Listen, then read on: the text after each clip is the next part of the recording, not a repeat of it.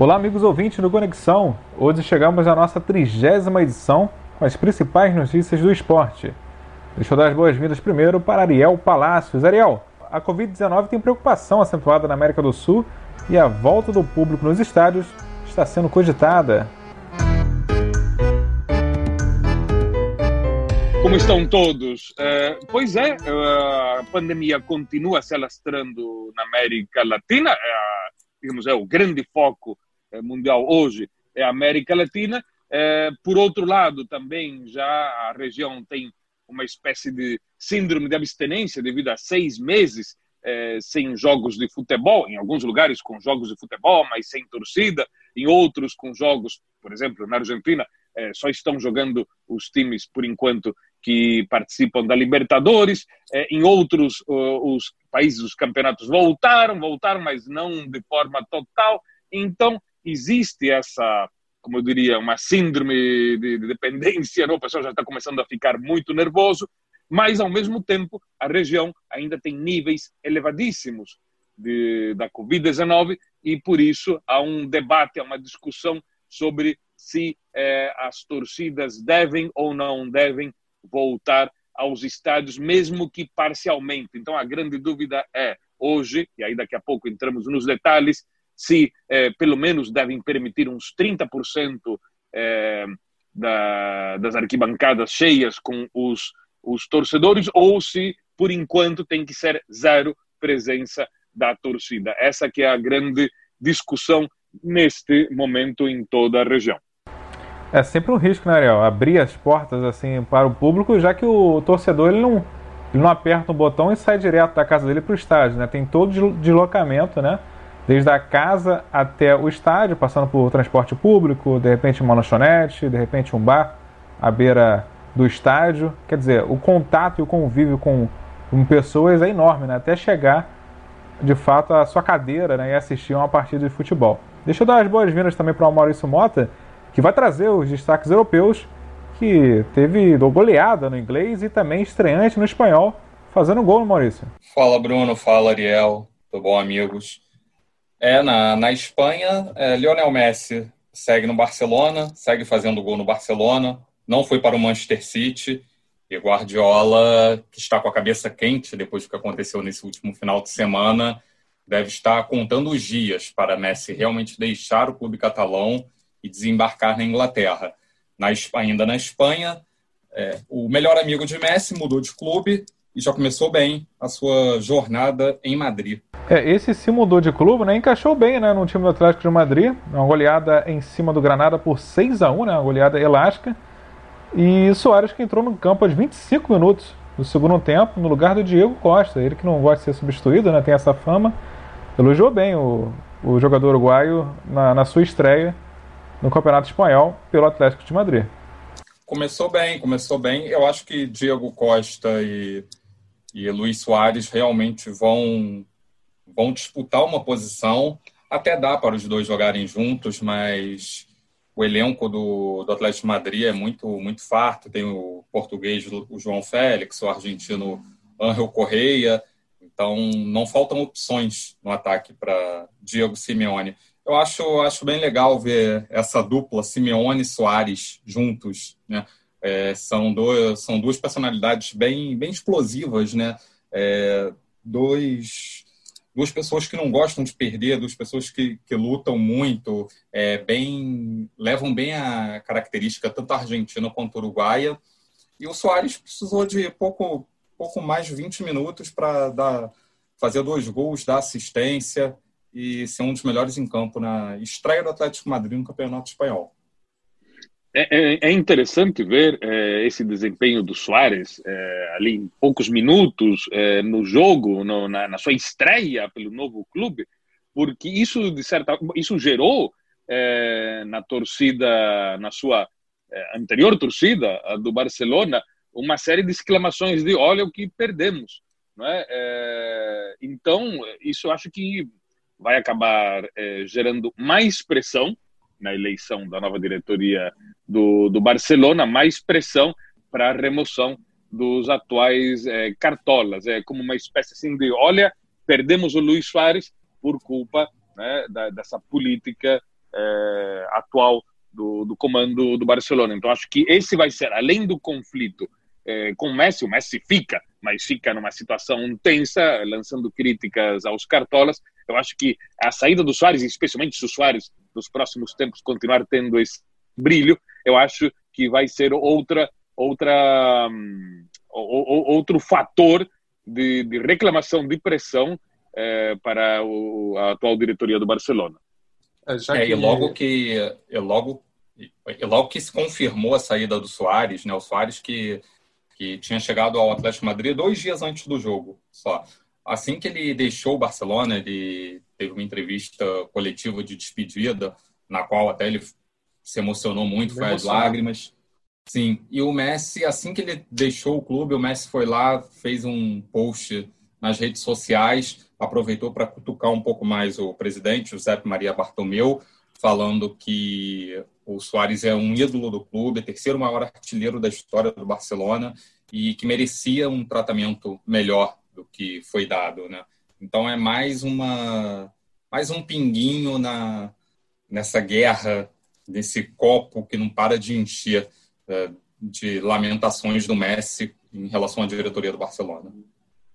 Eu, eu, acho, eu acho que essa, essa novela vai render muito e eu acho que está sendo ficando divertida, não é? porque de certa forma um condimento adicional ao futebol em si. Eu acho que eh, teremos meses pela frente bem bem interessantes nesse nesse aspecto. E já que estamos falando em Barcelona, né, o companheiro que chegou, voltou na verdade em empréstimo, que é o Felipe Coutinho, é, foi bem elogiado pela mídia, né, e pelos torcedores também na vitória de 4 a 0 sobre o Vila Real. O Coutinho voltando a jogar pelo Barcelona, jogando com autoridade, né, mostrando é, realmente o futebol que sabe jogar. É, o Barcelona estreou no Campeonato Espanhol, é, recebeu o Vila Real no Camp Nou. Foi a estreia oficial do treinador Ronald Koeman, holandês. E o time jogou bem, ganhou de 4 a 0, fez os quatro gols no primeiro tempo ainda. Coutinho armando bem o jogo, Coutinho nesse, nesse início de trabalho do Kaman, parece ser um dos, um dos jogadores de confiança do treinador.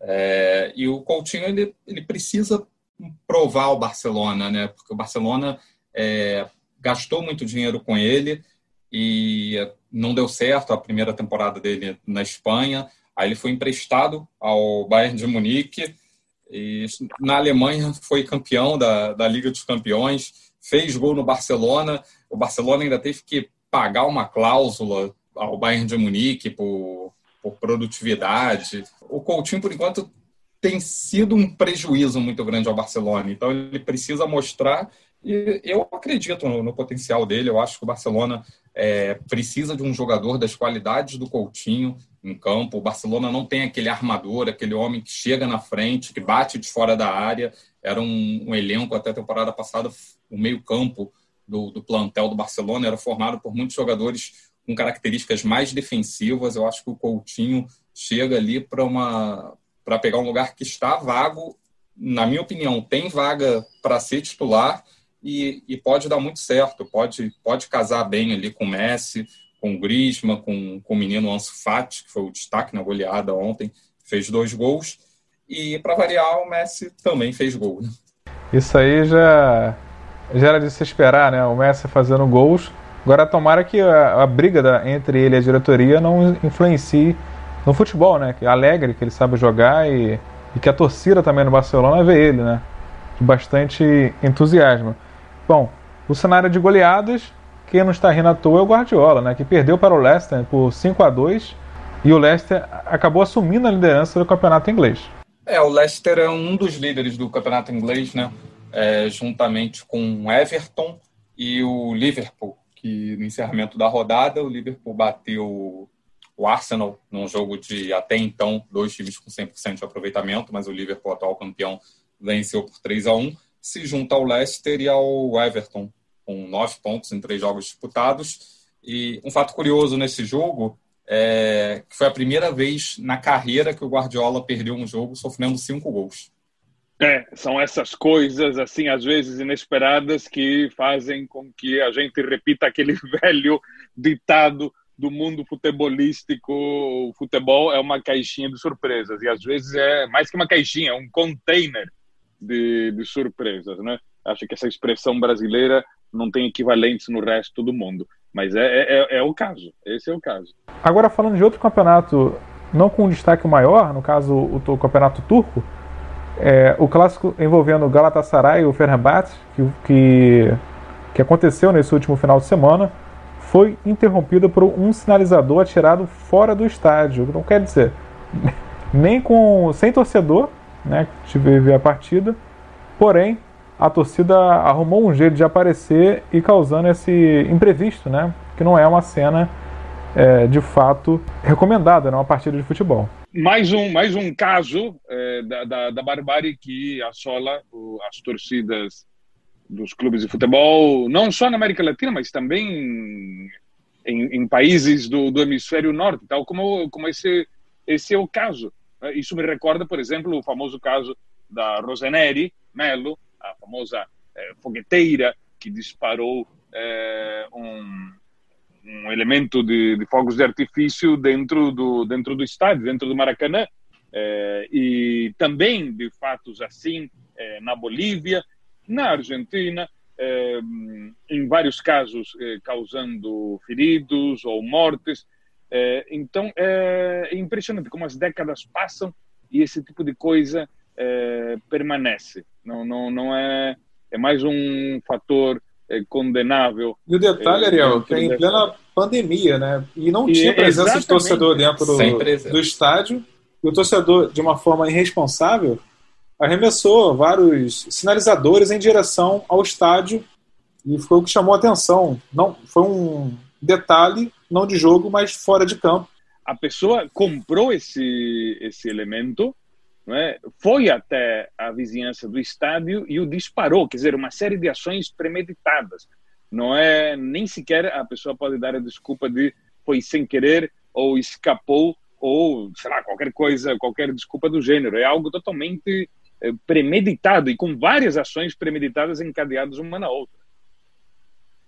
Eu acho que o fato, o fato novo nesse caso, né, como o Ariel falou, é, questão de sinalizador é comum, até mais comum aqui na, na América do Sul, mas o fato novo nesse é que é, os torcedores estavam proibidos de, de entrar no estádio. Então, o que faz uma pessoa que sabe que não vai poder entrar, ela vai até a porta do estádio, arremessa o objeto para dentro do estádio, é, é só para atrapalhar, para causar um, um tumulto, entendeu? E como o Bruno destacou, é, o campeonato turco não é uma das ligas de, de maior destaque, mas esse, esse clássico em si, envolvendo Galatasaray e Fenerbahçe, é um dos mais, se não o, o que carrega a maior rivalidade do mundo. É um clássico assim muito muito pegado. As, os torcedores turcos são muito fanáticos por futebol.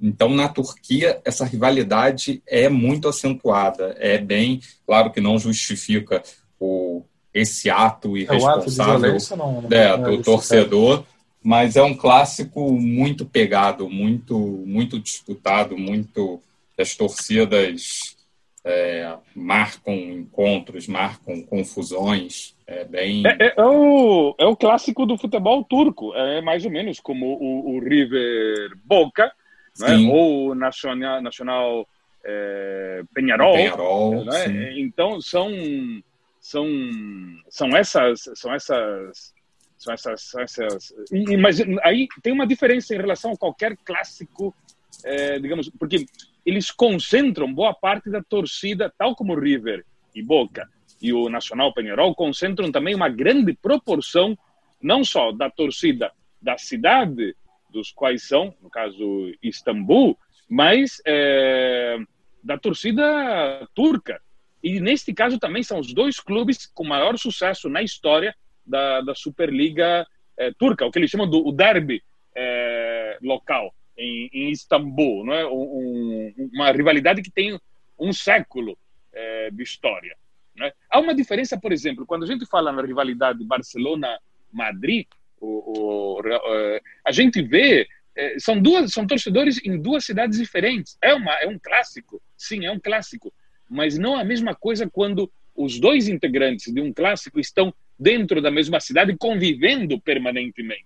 Aí a, a coisa adquire outro outro grau de, de, de, rivalidade que eu acho que torna a coisa é, muito mais é, muito mais interessante, né?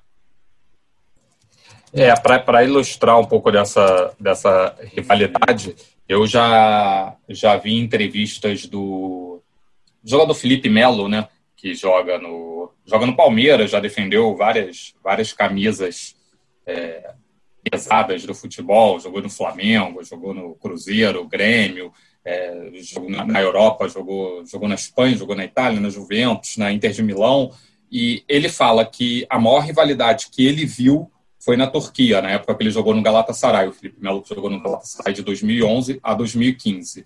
Ele falou que nunca viu nada igual como acontece na Turquia.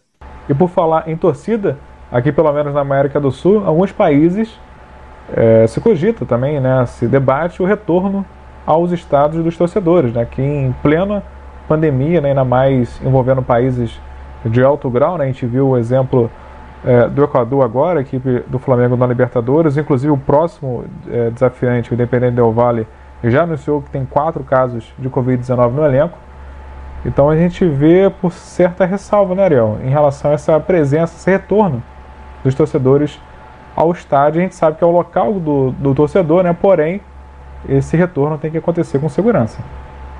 Pois é, é, é, muito interessante ver como dois é, escritores uruguaios, olha só, coincidentemente, dois uruguaios, o Mário Benedetti e o Eduardo Galeano, falavam sobre isso, falavam sobre a, a, o, o, estádio como uma espécie de, de templo ou de casa né, do, do, do torcedor, que é estranho ver. É, é, por, por um lado, a gente tem que pensar de forma lógica, racional, pragmática. É muito perigoso ainda atualmente, eh, quando estamos no, no pior momento na América Latina em matéria da pandemia, de concentrar pessoas dentro de um estádio, independentemente seja o estádio 100% cheio, 50% ou 30% ou 20%. É preciso separar o que é a paixão esportiva com a, a, a, a, realidade.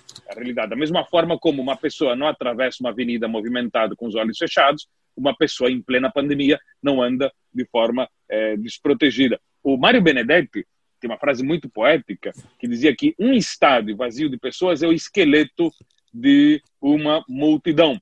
E o Eduardo Galeano, uma vez visitando o, o estádio Azteca, é, que tem o apelido, o estádio Azteca tem um apelido que é o Colosso de Santa Úrsula, porque está numa área da cidade do México chamada Santa Úrsula.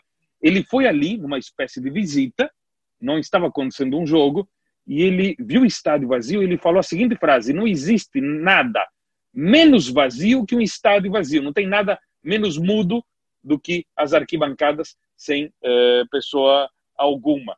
Então é, é, é triste, é, é, é, lamentável ver um estádio vazio, mas hum, por enquanto não existe ou, uma alternativa para isso. Existem alguns países onde essa questão está sendo avaliada. Por exemplo, Colômbia. Na Colômbia, os jogos de futebol estão sendo feitos, mas sem a presença de torcidas nos estádios. Mas o assunto começou a ser debatido poucos dias atrás, porque o prefeito de Barranquilla, uma das principais cidades eh, da Colômbia, pediu ao governo eh, que permita a presença de um pequeno número de torcedores no jogo, dia 9 de outubro, da seleção colombiana contra a seleção da Venezuela, isso já pelas eliminatórias para a Copa do Mundo de Catar. Esse pedido acabou como sendo um estopim para que cartolas de vários clubes colombianos começassem a solicitar uma espécie de cronograma para o governo colombiano eh, a começar a avaliar a volta da torcida aos estádios. Então, na Colômbia, a situação é essa. No Uruguai, que foi o país de maior sucesso né, na América Latina de combate a pandemia, com pouco mais de 40 é, falecidos, é, os jogos estão sendo feitos, é, mas os estádios continuam vazios. É, o, o, eles estão também avaliando né, as atividades econômicas e sociais foram praticamente todas retomadas no Uruguai. Os estádios é que são ainda o ponto ali que estão, estão avaliando. O presidente Luiz Lacalle Pou, ele disse que está analisando o caso com o Ministério da Saúde, que se for aprovado será com uma presença de torcida muito reduzida, algo pelo menos experimental para começar a avaliar como é que como é que fica a coisa. Então eles estão avaliando isso lá no Uruguai. É, e onde sim está acontecendo, a, a, os jogos estão acontecendo é, com presença de torcida, embora uma presença é, reduzida, 50%, não os 30% que muitos países, é, que, onde que, que, é avaliado em muitos países, para quando, digamos, quando os jogos voltem, uma das, uma das avaliações é voltar com 30%, neste caso é um país que tem 50% já, que é a Nicarágua. Mas a Nicarágua, relembremos, a Nicarágua, o presidente Daniel Ortega é um dos negacionistas da, da pandemia. É, o, a Liga de Futebol Nicaragüense continuou atuando durante a pandemia, só parou para as férias e voltou de novo. Então, é, então isso. Então, a, ali na Nicarágua a, a, coisa a coisa continua, a coisa digamos com, com uma presença ostensiva é, dos torcedores e um país onde a pandemia continua se espalhando. É, não teve alteração no calendário do campeonato da Nicarágua, né? Inclusive a gente até ouviu um jogador aqui da, que atua, um brasileiro que atua no futebol na Nicarágua, nas, em uma das edições anteriores, e ele relatou isso, né? Que não teve paralisação, que o presidente é, mandou seguir a liga e de fato aconteceu apenas uma interrupção, né? Como você destacou, que é o fim do campeonato teve as férias e agora o retorno da competição. Só, só por férias, porque se não fosse por isso, teriam continuado. Então é, é, é, é, um absurdo, mas enfim, é a realidade latino-americana. Não é que não teve alteração no calendário da Nicarágua, é que, segundo o presidente da Nicarágua, Daniel Ortega, não teve Covid-19 na Nicarágua. Exatamente. E dizer que havia Covid-19 era coisa da conspiração jornalística. Não foi, não foi autorizado o passaporte da entrada no país, da Covid, Ariel. É, é, faltou o carimbo, não, não faltou o carimbo, imigrante mandaram, legal. É, mandaram voltar. Nesse caso, nesse caso era pior ainda. O, o Daniel Ortega, para ele, não existia. Então não era uma questão de entrar ou não entrar. Era, a situação era mais surrealista, como se não existisse a Covid-19. É, que digo o presidente Belarus, né? Exatamente, o presidente Belarus, que o campeonato ali também continuou, o presidente do Turcomenistão, Gurbanguly Burdi Muhamedov, que, que aí ele, ele, tomou uma atitude mais, mais prática. Em vez de ficar é, negando a existência da pandemia, ele simplesmente proibiu é, falar sobre a pandemia. Então, não era, não era possível publicar a palavra pandemia ou Covid-19 no Turcomenistão. Então, ele resolveu a coisa de forma mais direta, digamos assim. Né? O, o, os regimes totalitários permitem essas, esses fast tracks, né? digamos assim. Não gosto de algo, então simplesmente eh, proíbo. Né? Embora a coisa exista. A coisa existe, mas o ditador de plantão diz que não existe. E, e, falando ainda sobre o, a presença ou não de torcedores nos estádios, né? É, eu, eu acho que não há condição nenhuma de, de ter a volta dos torcedores nesse momento. A gente viu na última semana, o Flamengo fez dois jogos no Equador contra Independente Del Valle e contra Barcelona de Guayaquil. Ficou aproximadamente uma semana no, no país e voltou com 19 jogadores contaminados, além de dirigentes, comissão técnica. O Flamengo não tinha time para botar em campo contra o, contra o Palmeiras no último, no último domingo. Então ficou aquela, aquela questão adia, não adia o jogo. O jogo foi adiado, depois voltou, voltaram atrás e, e teve o jogo. E agora aparece o Del Valle, por enquanto com quatro atletas, mas até quarta-feira, que é o jogo que a gente está gravando no podcast aqui na segunda noite, até quarta-feira, que é o jogo contra o Flamengo aqui no Maracanã, podemos ter mais jogadores do Del Valle contaminados. Isso mostra que não é só aqui no Brasil, né? No Equador a situação também ainda está muito ruim. No Brasil a situação ainda está muito ruim. É, em geral, é, eu vi agora também informação que a, a, acabei de ver, é, um time da Argentina, o Defensa e Justiça, também teve um caso de um jogador, o Camacho, jogador uruguaio do Defensa e Justiça, também foi confirmado como com Covid-19, também não vai poder jogar nessa rodada agora do meio de semana pela Taça Libertadores. Ou seja, o problema é, é global, acontece em vários países, inclusive no Uruguai, né?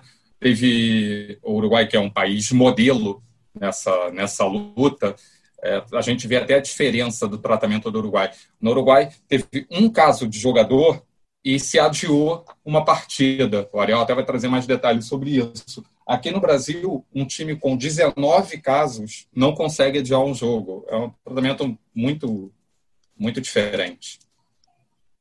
Pois é, é no, no, Uruguai, até quando é, aconteceu do, do, do, do jogo do Nacional, contra o Liverpool, e aqui fazemos um parênteses, o Liverpool é um clube, do, não é o Liverpool da Inglaterra, é o Liverpool do Uruguai. O Uruguai também tem um River Plate, tem um Boston, que o Maurício estava recordando antes da gente começar a gravar. Então, o Nacional contra o Liverpool, né, uruguaio, parênteses, é, o, a pessoa contagiada, um brasileiro, o Felipe Gedeos, é, e aí começou o debate sobre de que jeito né, é, como a pessoa poderia ter pego o vírus. Então, aí as, as especulações, mas que são de coisas bastante óbvias, né? Você pode é, pegar é, por um, um, uma cusparada, proposital ou não, né? O, o, o, hálito da outra pessoa ali quase encostada em você num jogo, é, o, o suor,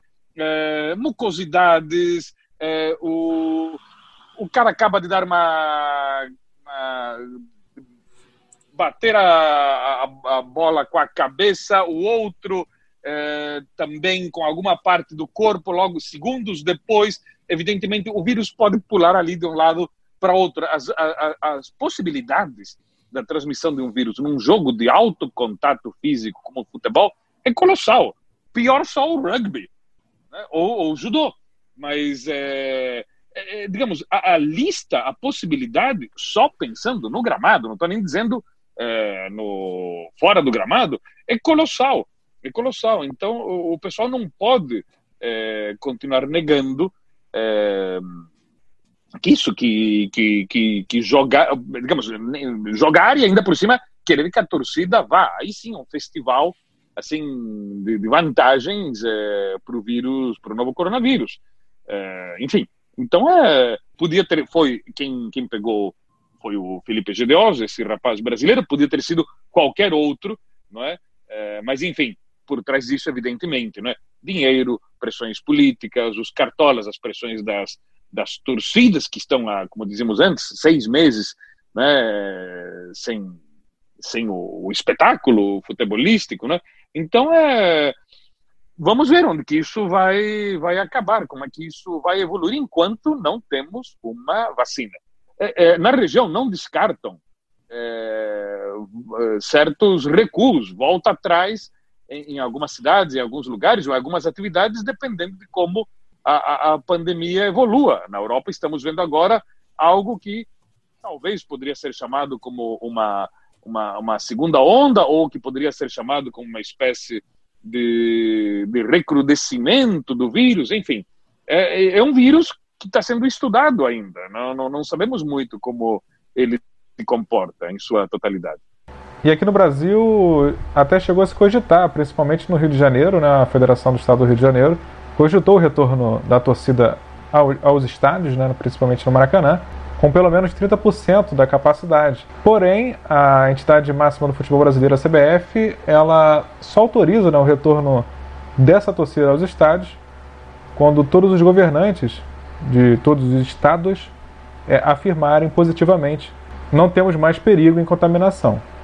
É, eu acho que até por uma questão de, de equilíbrio né, no, no campeonato, eu acho que seria totalmente incoerente voltar a torcida em um estádio, em, em um estado, né, e não voltar em outros, porque aí só determinados clubes poderiam ter a presença de torcedores e faz diferença técnica isso. Mas ainda bem que a CBF se se meteu na questão, porque não há a mínima condição da volta de torcedores. Eu acho que nem com capacidade limitada, nem que seja com 30%. A gente vê, por exemplo, 30% do Maracanã dá, dá quase 20 mil torcedores. Você imagina 20 mil torcedores no mesmo ambiente. Não, não é não é possível assim. A gente não está nessa fase. Então, apesar do prefeito da cidade do Rio de Janeiro ser a favor da liberação, ainda bem que veio uma instância superior e, e brecou essa ideia. Exatamente, Maurício. Ainda bem que, pelo menos no momento, né, vamos dizer assim, essa decisão está suspensa. Esse foi o episódio número 30 do Conexão. Encerramos essa temporada do programa. Muito obrigado pela companhia. Seu destaque final, Ariel Palácios. Eh, temos pela frente eh, uma pandemia, temos a paixão futebolística, temos que conciliar as duas coisas da forma mais pragmática, mais racional possível, para poder ser muito pragmático agora, ser muito realista, para poder desfrutar a paixão, o lado emocional, depois. Eh, se a gente tenta antecipar a, o lado passional agora, vamos acabar eh, não conseguindo nenhuma coisa nem outra. Então, um abraço a todos eh, e eh, faremos uma, uma, um, um pit stop agora durante uma temporada e espero vê-los todos daqui a um tempo. Maurício? É, espero que em breve a gente possa falar mais né, de, de futebol e menos de, de questões sanitárias, menos questões de saúde, falar mais de, de coisas alegres, né? Porque ainda, ainda não está legal, assim, a, a questão ainda está problemática, a gente ainda está numa pandemia, a pandemia não passou, então em breve a gente volta com, com novidades e notícias mais felizes. É o que eu espero. Para ouvir essa e outras edições, basta ir no ge.globo/podcast, no aplicativo de áudio de sua escolha ou pelo Twitter, conexãoge. Esse programa tem a coordenação de Rafael Barros e a gerência de André Amaral. Eu sou Bruno Mesquita e estive ao lado, durante esse período, de Ariel Palácios, da Argentina, e Maurício Mota, aqui na redação do Rio de Janeiro, nesse primeiro momento. E no início da pandemia e até o número dessa edição, estivemos em cada um em suas casas. Foram grandes temas, convidados e debates. Até o futuro e não se esqueça, continue conectado.